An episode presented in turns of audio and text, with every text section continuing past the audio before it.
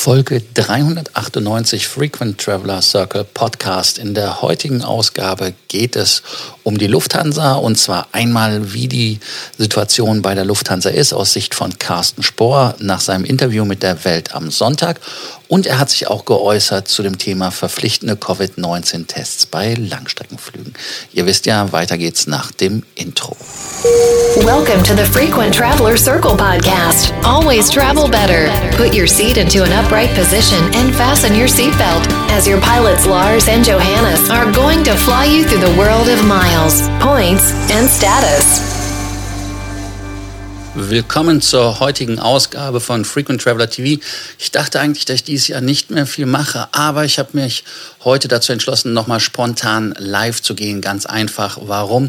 Weil es gibt ein Interview mit Carsten Spohr. Ich hab, weiß nicht, ob ihr es gelesen habt. In der Welt wurde auch zitiert im Handelsblatt. Das wurde ja auch im Vielflieger Stammtisch geteilt. Ich weiß nicht, ob ihr es gelesen habt. Und da geht es, wie der Titel sagt, um die Zukunft der Lufthansa und vor allem auch, wie die Lufthansa mit Covid Covid-Tests beziehungsweise mit den Geimpften umgehen möchte. Aber zuerst noch mal ein paar Zahlen. Wer gestern nicht dabei war, da noch mal ein bisschen ein Update.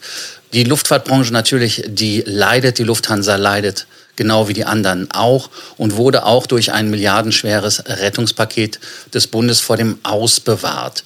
Und Carsten Spohr hat uns auch nochmal eine Zahl genannt. Und zwar hat er gesagt, wir haben im Dezember weniger als 10 Prozent der Passagiere im Vergleich zum Vorjahr, aber dennoch am Jahresende 10 Milliarden Euro verfügbare Liquidität. Was will er uns damit sagen? Er will uns einfach damit sagen, dass er die Knete noch hat, dass er die Knete nicht ausgegeben hat und vor allem, dass er von den neun Milliarden Euro, die er bekommen hat aus den vier Heimatstaaten Deutschland, Österreich, Schweiz und Belgien von seinem Konglomerat, bisher nur drei Milliarden Euro abgerufen hat. Das heißt also, von den neun Milliarden sind sechs Milliarden noch gar nicht abgerufen und die haben zehn Milliarden. Also insofern ist das Unternehmen mehr als gesund und ähm, ja, also da kann man ganz ehrlich sagen, dass Carsten Sporder anscheinend doch einen besseren Job macht, als die Leute immer wieder denken. Man hört ja auch immer, hey, ich bekomme mein Geld nicht zurück. Ja, vielleicht liegt das da an irgendwelchen ja, Technicalities, also das heißt, dass irgendwie ein, ähm, ja, dass man den Flug vielleicht selber storniert hat oder welche Regelung auch immer. Und das muss halt im Einzelfall getestet werden.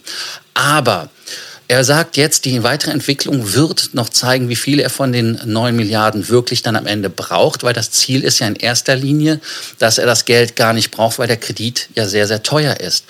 Und er möchte die Kosten senken und das hat er auch geschafft und das ist auch ein Grund, warum er so viel Geld noch hat, weil er die Kosten massiv gesenkt hat. Er hat Leute entlassen, ich habe es gestern erzählt, die europäische LSG-Sparte ist verkauft worden. R Plus rechnet man auch damit, dass die da den Verkauf in irgendeiner Art und Weise ähm, machen also insofern muss man da ehrlicherweise sagen, der Carsten Spohr hatte die Bude im Griff. Also viele haben es nicht erwartet. Ich persönlich war bei ihm auch skeptisch, weil er doch relativ arrogant rübergekommen ist. Aber das ist halt das Traurige. Man muss 29.000 Mitarbeiter aus dem Konzern entlassen. Und äh, ja, das ist ein Problem, denn jeder fünfte Lufthansa, der gegangen ist, kommt wahrscheinlich auch dann nicht mehr so schnell wieder. Und dann sagt er weiter, damit möglichst wenige Mitarbeiter das Unternehmen verlassen müssen, streben wir intelligente Teilzeitmodelle an. Notverkäufe seien derzeit kein Thema, denn es gibt auch keinen Plan, die Austrian Airlines zum Beispiel zu verkaufen. Und äh, ich sage es nochmal, er hat 10 Milliarden Euro Liquidität und äh, ausreichende Bilanzreserven, dass eine Überschuldung auch gar nicht irgendwie ähm, ja, droht. Also das ist etwas, was in der heutigen Zeit äh, doch verwunderlich ist, gerade wenn man die 10 Prozent nochmal von der Lufthansa im Hinterkopf hat, die die vom normalen Flugplan haben. Also, ähm, die Passagierzahlen auch, wenn man sagt, die, ähm, bis wann die auf die Vorjahres Niveaus kommen, also auf die Niveaus von 2019 nach Corona. Mitte des Jahrzehnts, also das heißt auf gut Deutsch, er sagt es so, wir gehen realistisch davon aus, dass wir Mitte des Jahrzehnts bis zu 10 Prozent weniger Passagiere als in der Vor-Corona-Zeit haben. Also heißt das, dass man in 2025 90 Prozent der Passagiere erst hat und dann wird die Vor-Corona-Zeit, also ab 2026 irgendwo sein. Jetzt geht es aber um eine spannende Geschichte. Wie geht es weiter mit den Flügen? Und zwar jetzt haben die Leute ja die ersten Impfungen bekommen mit Covid-19 und Lufthansa geht von verpflichtenden Covid-19-Tests bei den Langstreckenflügen aus.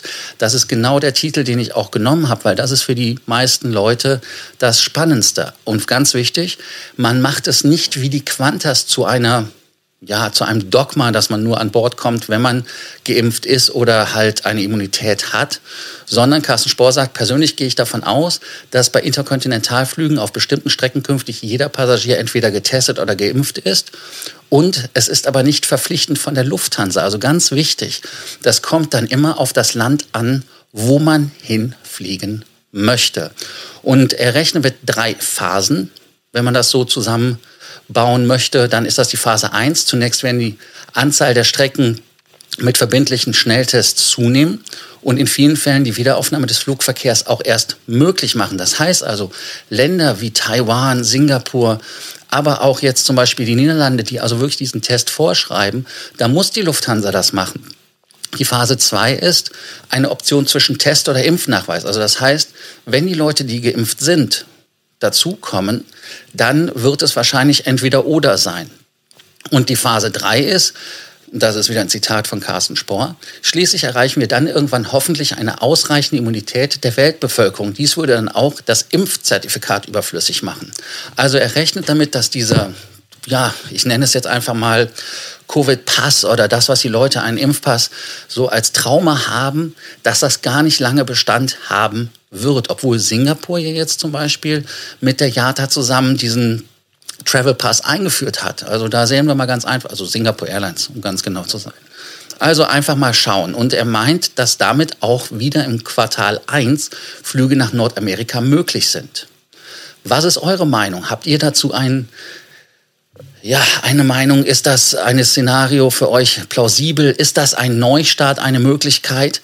Habt ihr Flüge gebucht? Und vor allem, wenn ihr keine gebucht habt, in welcher Phase würdet ihr buchen? In der Phase 1, Phase 2, Phase 3? Also das heißt, würdet ihr so lange warten, bis irgendwie alle geimpft sind und dann kein gelber Schein, ich weiß nicht, wie das aussieht, kommt. Lasst es mich einfach unten in den Show Notes wissen.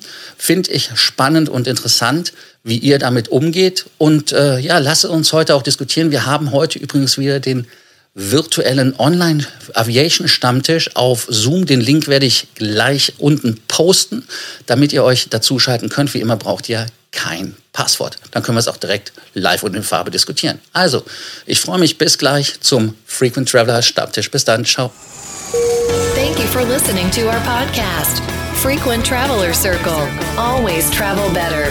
And boost your miles, points, and status. Book your free consulting session now at www.ftcircle.com now.